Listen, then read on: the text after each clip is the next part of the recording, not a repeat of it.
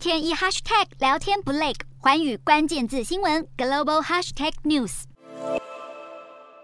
俄国能源巨头俄罗斯天然气工业公司二十五号宣布，由于天然气输送管线北溪一号发生技术问题，二十七号起运往德国的天然气量将降至每天三千三百万立方米，相当于只剩下百分之二十的运量。乌俄开战后，面对西方经济制裁，俄罗斯打出能源牌反制，俄罗斯连接德国的北溪一号。上个月已经减工，现在又要再大幅降至只剩百分之二十的供应量。消息一出，欧洲天然气价格一度大涨百分之十。面对俄罗斯减供天然气，欧盟执委会上周提出建议草案，呼吁各国从下个月起将天然气用量减少百分之十五。如果欧盟执委会认为能源危机变得足够严重，自愿性的减少将会变成强制性的。这也引发有关节约用气的尺度以及欧盟是否有权约束而争吵。欧盟二十七个成员国中，尤其是不太依赖俄国天然气的南欧国家，抱怨欧盟执委会超出权力范围。而这项草案也将在本周的能源部长会议上讨论是否批准。